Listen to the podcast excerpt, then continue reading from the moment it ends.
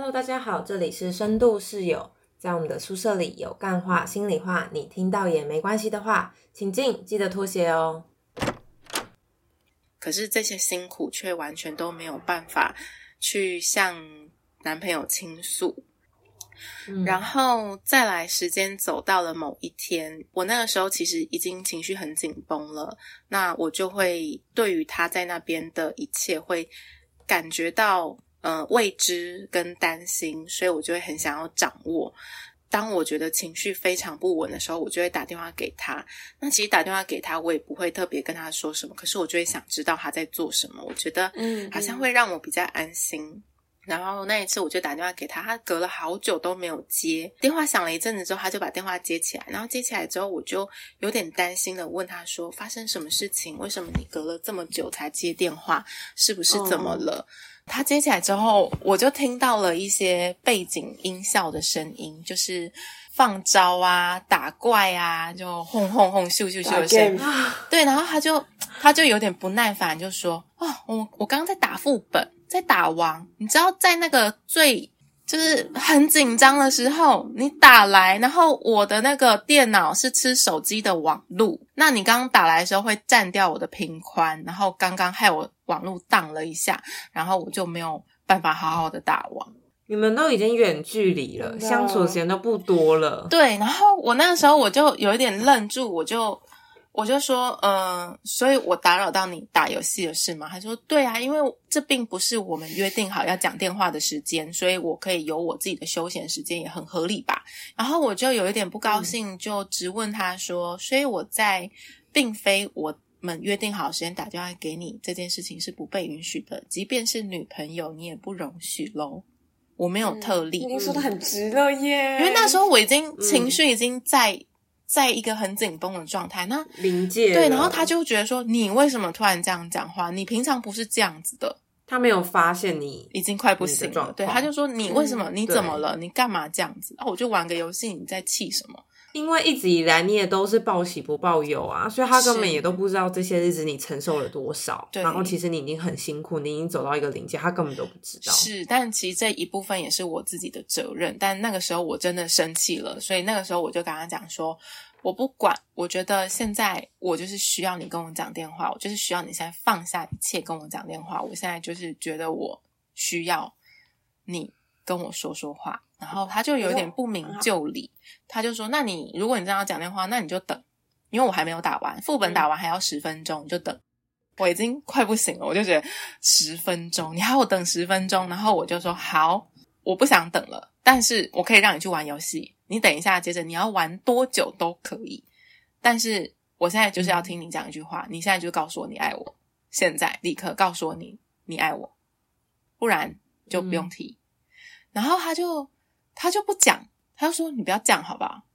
然后他就很生气，我本来手机是这样子，就是呃可以看到脸视讯嘛，然后突然就是手机的画面就变这样子，就我只看到这样，我只看到他这里，就是他把手机放下，他就把手机放下，然后就是就我还是听得到他按滑鼠，咔咔咔咔咔，然后按键盘的声音，他就说他持续在打，受不了，我要气疯了，他就不说，他就不说，然后我。其实我已经有点接近疯狂，我就说，你就说一句“我爱你”会怎样？然后他就说：“你不很疯狂啊！”我觉得你这个到底只是太 太平淡了。呃，那个时候情绪张力比较大，现在我做不到。好 好，对对对。然后那个时候其实是有一点歇斯底里，说我现在就是要听到。然后他就嗯，他就一直在拖延说“我爱你”这三个字，我就生气，我就说：“好，你不说是不是？那就这样。”然后我就把电话挂掉了。挂掉了一下之后，我就很难过，就当然就是又气啊，又伤心啊。我就在想说，我这一段时间做这些努力到底是为了什么？过一下，因为嗯，他在中国，所以我们是用微信联络嘛。然后我就感觉到手机在震动，我就爬起来看我的手机讯息，然后他就跟我说：“你可不可以不要无理取闹？”然后我告诉你，刚刚我爸爸在我后面，他就坐在我后面。他在跟我讲很重要的事情，你知道吗？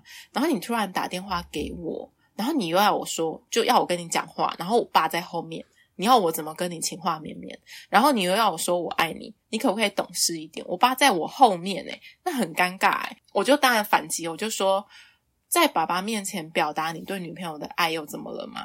对啊，然后他又在讲说：“哦，我告诉你，我爸在后面跟我讲很重要的事情，就是我阿妈病危了，在跟我讨论什么时候要飞回台湾去看阿妈。所以阿妈病危的时候，打要电动赶快打副本。对，所以我当下我就回他说：所以你爸在跟你讲这么重要的事情的时候，你背对着他打电动，在打副本是吗？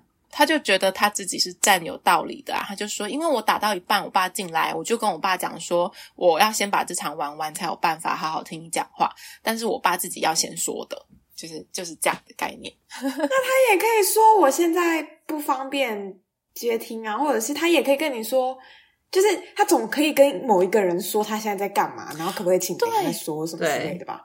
那接着我们就继续吵架，我就跟他讲刚刚我们讨论的这一串话嘛，就是你既然你这么重要的事情，你还可以打电动。那接着呢，他就开始我觉得是情了加攻击吧，他就说：“你知道我一个人在中国多辛苦吗？你知道我在一个陌生的环境这里，然后跟重新要去熟悉他步调的父亲在一起有多辛苦吗？你知道我在这边吃的伙食有多糟糕吗？你知道我有多羡慕你？”在台湾陪伴在自己的家人朋友身边，然后想吃的食物随时你就能吃到，都在你身边。我不知道你现在还要抱怨什么？你已经跟他说了，你已经跟他说去那里那些，他在责怪你，他当初这个决定吗？对，这决定不是他自己做的吗？他自己要选择的哎。而且意思是他一直以来都也对你报喜不报忧吗？嗯，我想可能也是，就在那一刻，我才知道原来他有多气我在台湾享受生活，但是他根本不知道我在台湾是什么样子。辛苦。对，然后当然我也不知道他在那边什么样子，然后我就他骂完之后，我就突然我就泄了气。交往那么多年以来，第一次大吵一架。在这之前都没有吵架，那没有吵架的原因其实很简单，就是因为我们都下意识的去避开吵架，跟报喜不报忧，跟去想办法自己解决自己的难过。我就跟他讲说，所以你觉得你今天去中国全部都是我的错？嗯嗯，然后他就说，对，就是因为你，我想要给你好生活。我想要让我们两个可以结婚，我想要成为一个有担当的男人，我想要成为一个能够让你不用那么辛苦、不要有后顾之忧的经济条件，所以我来中国。要不是因为你，我根本不会做这个选择。我自己在我自己在中南部一个人到处代理，到处悠游自在就好了。为什么我要来走这一招？为什么我要来冒险？然后我就觉得他是不是失忆症 呢？当初就是自己假爸爸可以给他一个很优渥的工作，所以他就去，然后这不是当初他自己的决定吗？对，所以我我，而且你还劝他不要去啊。那时候我就觉得是我第二次想要告诉他要分手，可是我跟第一次那个时候想要提分手的感觉不一样。这一次我想要提分手的那种感觉是。我累了，我连提分手力气都没有了。跟你分手，可是我觉得我受了好多好多的伤，然后我已经应该说是要打起精神来跟他讲说我们结束吧。我都我都觉得我做不到了，我觉得我太累了。我觉得为什么是我要说？为什么一定要我当坏人？对对啊，那难道一切的责任都只有我扛吗？想要分手的念头，即便很强烈，我却也说不出口。嗯，对，然后突然在那一刻，我对这个人的感觉就变了，我变得对他不是像以前那样那么那么的积极，然后也不会想要再一直主动去联系他。嗯嗯，我觉得自己那种忧郁的情绪非常的强烈，因为我觉得我自己失去了所有的力气做每一件事情。嗯嗯呃，身边的每一个人都发现到我的不对劲，可是我说不出来。在那个时候，我真的不不知道自己发生什么事情。然后后来我就没有再跟前男友联系了好长的一段时间。那在那个时候呢，有一个很呃比较关系比较要好的男性朋友，然后他那个时候就还蛮关心我的状况，然后他在我的只字片语当中就发现到了我的不对劲。嗯，他就呃传讯息问我说要不要出去走走，然后我就想说好，我想要出去走走。那我们在出去走走的时候，其实我一直都出现那种魂不守舍，然后最后他就是很绅士的送我回家，然后送我到我家楼下的时候，就转头要走的时候，我的那个朋友突然就拉住我的手，就问我说你还好吗？然后在那一刻，然后我就突然眼泪就哗哗就大哭，然后下一秒他就很紧张，然后就把我抱住，然后就抱在把我抱在怀里，然后我就大哭，然后大哭完之后，我就觉得对这个朋友非常的不好意思，因为还让他就是 去安慰我，可是不知道是是不是因为那一种被关心的感觉真的。呃，传递到我心里了，我就开始逐渐的比较开朗起来，就觉得我好像感情有宣泄出来，然后有人感觉到是真心的在关心我。再来过了一阵子，跟前男友的关系就一直保持着这样子若即若离的状态。然后有一天，突然前男友就传信息给我说，不想要嗯在那边努力了。他说他想了很多。啊，隔了很久哦，好几个月哦，他才跟我说，他那个时候讲的话太过分了。他觉得他那不是他的本意，他觉得他那个时候状态很差，很不舒服，然后才会说出伤害我的话。所以他想要跟我说声对不起，然后问我说愿不愿意去机场接他。你们猜我去接了吗？接了。对呀，当然，当然是去接了，才有十年嘛。对，所以呃，那时候应该就是进入到了第八年。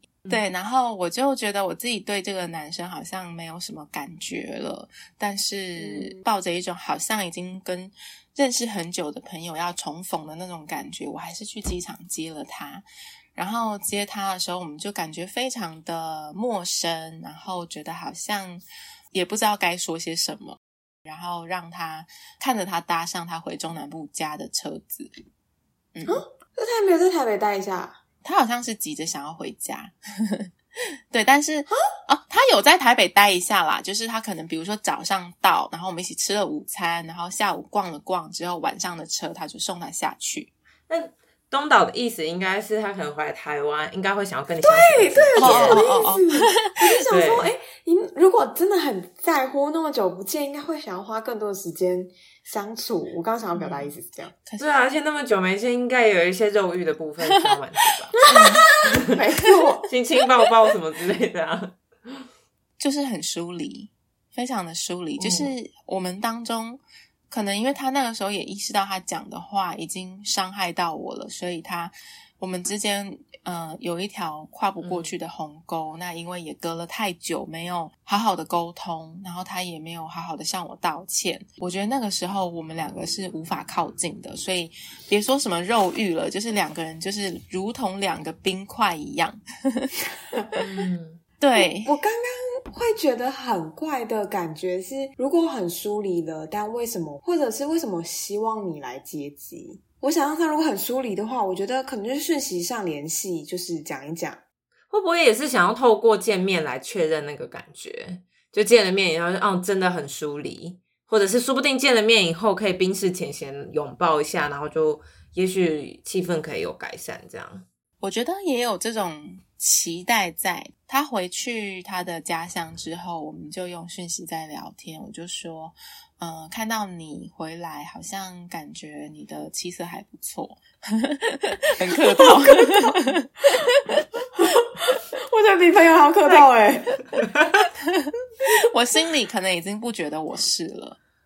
嗯，对，然后他就说，嗯，对啊，就是有稍微修养一下，调整一下，然后觉得，嗯，还是台湾比较好，然后他就认错了，他就说，对，我觉得你当初讲的话是对的，我觉得我根本不应该去中国，中国这么远的地方我都去了，我觉得来台北好像也还好，在中国可能好几个月才回来一次，机票又那么贵，可是，在台北随时每个周末想回家都可以。对啊，好想跟他说，See, I told you，对，然后他就说，那如果你愿意的话，我想要再来台北生活，你可不可以接受我来台北？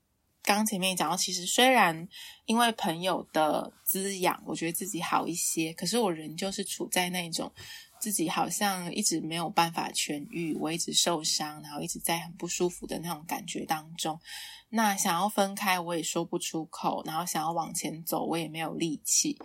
我就跟他说：“我也不晓得耶。”我不晓得我还能不能够在台北跟你生活，因为我觉得现在的整个的条件啊、状况啊，都跟一年前不一样了。嗯嗯，然后他就说：“那你可不可以让我规划一下？因为我觉得我现在去过中国之后，我觉得台北根本不算什么。我想要去台北生活。我觉得我可能还是处在于那种有一些忧郁情绪的状况当中，我没有办法很明确的去说要或不要，然后也有一点点觉得自己放弃挣扎的感觉。”那我就顺着他的话说，好啊，你可以来台北，但是我这次会想要看到你自己的主动性，你可以自己去做呃准备，然后好好的来台北这样子。确实，在他说他要来台北的那时候，我心里有那么一点点很微小的火苗，有稍微被燃起一下下，就一点点，就觉得说，也许他真的。蜕变了，然后是一个仍旧我可以相信的对象。嗯，对，一个月就过去了。他说他在准备中，然后在就是要好好跟家人相聚。呃，两个月、三个月又过去了，然后接着呢，就半年就过去了，疫情就开始了。哦，对，然后疫情开始之后，嗯，大家就开始变得警觉啊，然后，然后那个时候我就问他说。你不觉得我们现在的关系很特别吗？好像有牵绊，可是我们又都没有见面。然后你说你要上来台北，你一开始说的信誓旦旦，可是都没有行动。然后我就说，我觉得这样的关系让我觉得非常的奇怪。然后他就说，只要你不放弃，我永远不会说分手。又是一句看似很浪漫的话，但听起来怪怪的。就是好像那个决定权又在你要我当坏人，就是要我当坏人，然后我就我就真的那时候还是觉得很累，然后我就说是哦哦好哦，就也我也没有下文了，然后就这样时间就慢慢的又过去了一段时间，然后我就真的是觉得非常的疲惫，就觉得嗯我好像也不知道该该在哪个地方画下句点，可是我的生活已经完全的不需要这个人存在了。嗯嗯，对，就我的生活已经完完全全的开启了我自己新的人生，然后这些世界完全都是前男友不认识的，然后我也都懒得说了。嗯，对，因为他已经错过太久了，这要怎么交代？对，然后即便最后，我觉得我我可能在他说他要来台北的时候，我有抱有最后的一丝希望，结果最后他还是没有没有来。对。对，然后后来最后，呃，我就记得，我就跟他讲说，应该说我到他家上去之后，他就很开心的迎接我，然后带我去吃东西。然后我那天有在他家过一个晚上，对我心里的感觉是我想要好好的道别。嗯，然后我就跟他讲说，我想了很久，你觉得我们要不要？然后在我讲到一半的时候，他就突然接了一句：“结婚吗？” 哦，天哪，他活在这个世界。好精彩！我的天哪，他真的活在 第一个世界。然后我就愣了一下，我想啊，然后他就说，嗯，如果是要结婚的话，我觉我我是觉得我很希望可以跟你一起走下去。他就开始有他自己的那套说法。然后我就说，等等等一下，等一下，我想要说的是分手。嗯嗯，对我就非常肯定。然后他就愣住了，他觉得啊，嗯啊。他就说：“你不是一直都很想要听到我说要不要结婚吗？你以前也曾经有问过我，不是吗？”然后我就跟他回忆起以前的一个片段，我就说：“嗯，你记不记得在我们刚在一起没多久的的时候？然后那个时候我很想跟你结婚，然后我很想要跟你一起走下去，很想要编织我们的未来。然后有一天，你突然你就拿了一个呃那种。”那种绒布的的小盒子，就很像是装戒指。对，然后你就呃背在背后，然后很故作镇定，然后又呃故弄玄虚的那种感觉，走到我面前，然后突然你就单膝下跪，然后就把盒子端到我面前来，把盒子打开，然后然后那时候我心里真的是心跳到不行，因为我觉得你要跟我求婚了。然后在那个当下，我真的觉得我要尖叫，要跟你说我愿意。然后在你打开的时候，里面是放了一颗糖果跟骗你的一张纸条，反应就是大笑，吓到了吧，哈哈哈哈哈这样子。然后我就跟他说：“你记不记得你那个时候曾经做过这个举动？我觉得那个是我这一辈子最想跟你结婚的瞬间。”我我听到这个觉得好揪心哦。对呀，对。然后我就说，可是那个时候你就是用开玩笑带过，那我也就笑笑，就说啊，你好幽默，你真可爱。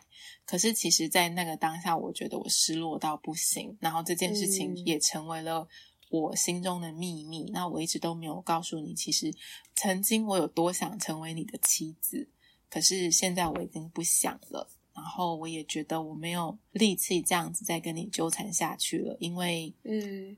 我想要往前走，也许是花了很多的时间跟智商师谈，然后也许是我身边出现了很多很滋养的人，也许是我的我真的开始感觉到我的人生的齿轮开始往前走了。嗯，面对这个结束，我就告诉他说：“嗯，其实我以前曾经对你有过很多的生气、跟愤怒，还有恨。”那我觉得那些都是因为我同时非常的爱你，所以我才会有对你有这样的情绪。可是我后来发现，我一点都不恨你了，我也不再对你生气了。那我发现，可能某一些东西在我们最适合的年纪没有发生，那过了就是过了。然后我觉得你在我心中，我还是仍旧觉得是很爱你的。你还是对我来讲是一个很重要的存在，毕竟你陪了我这么久的人生。可是从现在开始，我想要爱我自己了，我不想要再被你卡住，我想要好好的为自己生活，为自己活下去。所以我就想要在这里画了一个句点。嗯。然后回家之后，第一次觉得灵魂被抽空的感觉，就跟之前不一样。就是我的心脏如果是一间房子，它在我的心脏里面住了十年，然后这里有很多很多他的家具，很多他生活过的轨迹。可是，在那个时候，我把我就是在我心脏里面的那个房子的家具全部都丢掉了，然后突然呢，就变成了一间空屋。然后虽然是空屋，可是还是残留着很多过去生活过的痕迹。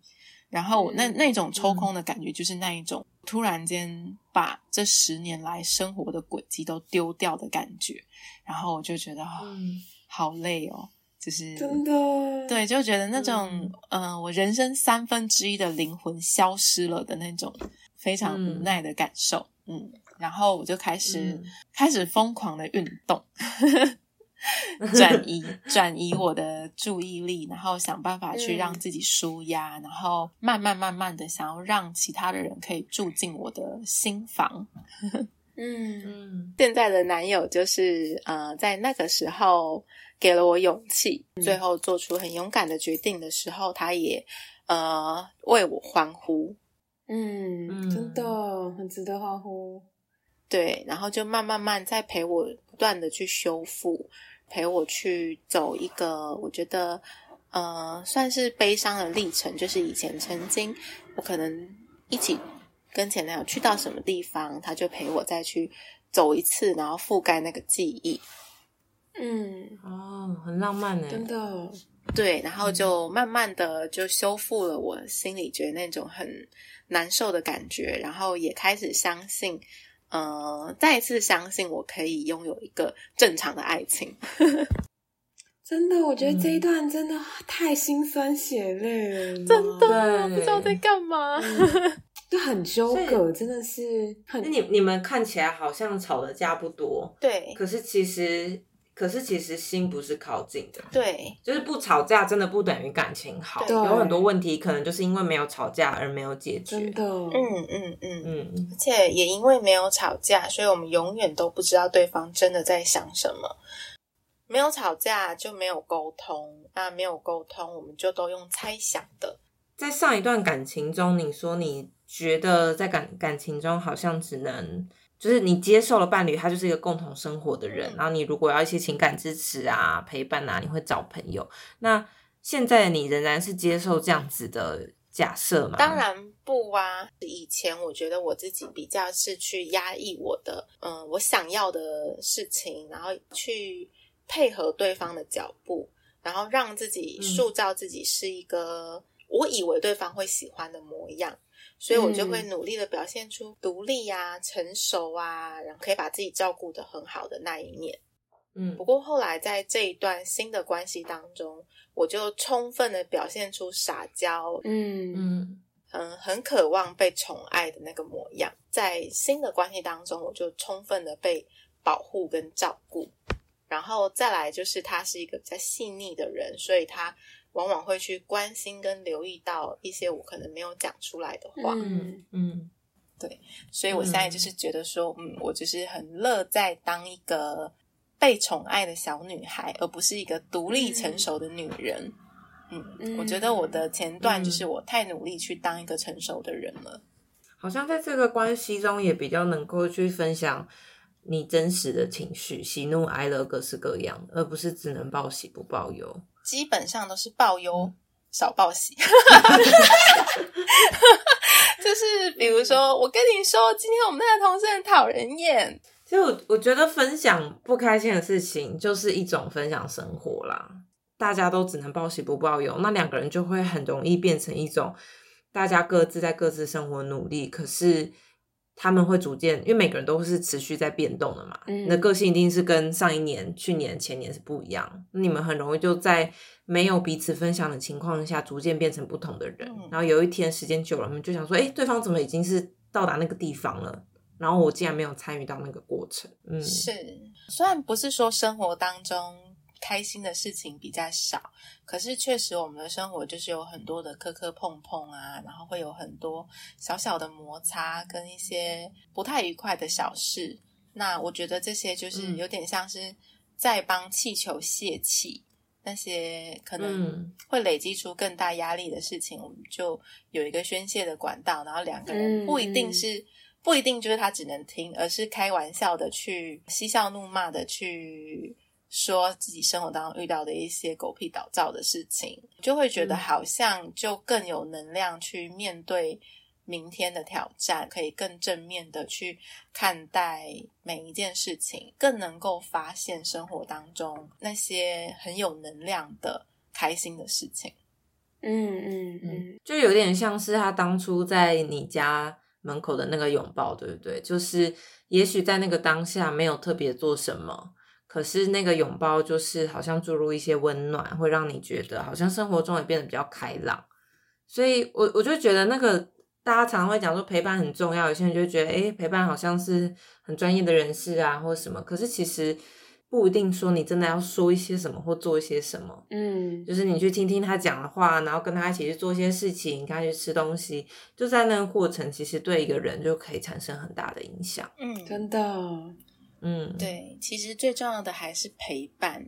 不管是呃，在我那十年的关系当中，我觉得缺乏的就是陪伴，陪伴。然后从这当中，我也学习到的就是。呃，我想要分享几个，就是第一个，就是在对方面前，嗯，呈现真实的自己是一件重要的事情。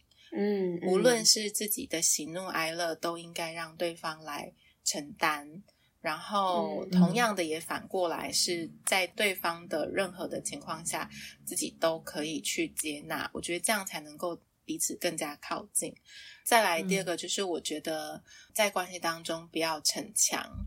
嗯，需要的时候就应该说需要，想要被对方关心的时候就应该好好的说，而不是故意的讲说哦我没事，可是嗯，你知道没事就不是真的没事，嗯，可是有时候对方可能就会真的以为你就是没事，然后就没有再去多做些什么，或是没有那么细腻的发现，嗯，那就会变成是我自己或是关系中的内伤。对，然后再来就是最后一个我学习到的很深刻的一点，就是想分手的时候就应该分手。对，真的，对，分手不用任何什么奇怪的理由，随便就是想分了就分了。就分手其实是可以不需要有任何的理由。虽然那个时候我觉得就是因为关系在一起的时间太久了，然后甚至到后面都已经是习惯对方的存在，就是习惯有一个人。但是这个关系就是卡在那边，你觉得不对的时候，其实任何时候都可以讲，而不是非得要等到某一个时刻，或是非得要等到情绪满到不行。看我那几次都是情绪满到不行，结果想说都说不出来。嗯嗯嗯。张力太大，一个是张力太大，一个是已经没有力气。那我觉得在这么极端的时间点，想要去提分手，好像都不太对。其实，在生活中就可以说了。嗯嗯啊，十年的教训，就是我觉得这些你刚刚说的这几几点，真的是不管哪一对情侣都很适用。哎，那你上次听完我们那个爱情长跑那一集的感想是什么？就是什么会让你决定要写信过来？其实那个时候我觉得很好笑的一点，就是你们两个，嗯，有在分享在你们爱情长跑当中有一些你们觉得很受不了的点，然后那些点其实就是很很生活化，然后很小的一些地方，比如说像是，呃，应该是东岛吧，就是有分享的，就是男朋友在吃饭的时候会一直划手机。就是我，是是是他是他是他。哦哦哦 哦，是我。是 是 C Y 是 C C Y 好，对，就是男朋友一直划手机，然后就是没有办法专注在两个人的生活，然后我就觉得哦，这些你们分享的这些生活当中的这些小小细节，就是把我尘封已久那些记忆，通通都勾回来了。嗯对，因为我跟前男友最多互动的时候，就是前两三年嘛。那那个时候，其实我们的生活就是被这些枝微末节的事情给填满，就生活当中的小事，可是却是我在这段关关系，我回想起来觉得最可爱的地方。嗯嗯嗯，对，然后所以就让我特别有感，就觉得好像在爱情长跑当中，虽然我的例子其实聚少离多。但是我觉得，在爱情长跑当中，去面对这些生活的小细节，去体验这些小细节，或者是去试着沟通改变这些小细节，就是维持爱情长跑很重要的原因。就是沟通不是遇到大事才要沟通，其实生活中的每一件小事都是让我们在练习协商。嗯，对，对。然后也觉得就是那种感觉，我真的觉得很亲切啦。就是你们提了好几个例子，我都觉得好亲切，好亲切。就是就是真的是在呃相处了一段时间之后的伴侣才会出现的冲突。它有一个我最喜欢的地方，就是我觉得当我能够跟伴侣好好解决冲突的时候，我会立刻感觉到感情升温。嗯嗯嗯，我觉得那个。